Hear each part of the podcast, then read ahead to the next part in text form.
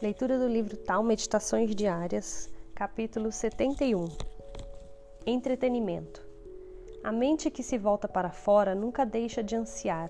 Apenas a mente voltada para dentro encontra um ponto fixo de paz. Parece que as pessoas nunca se cansam de buscar novas emoções.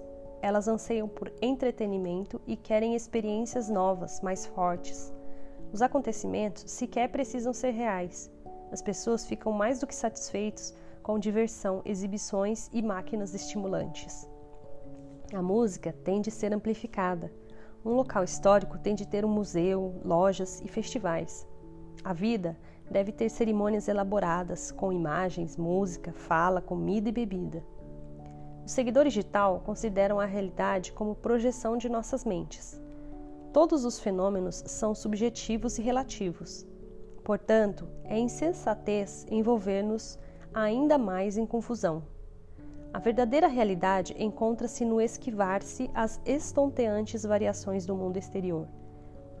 Está em olhar para dentro e então retirar as camadas de subjetividade.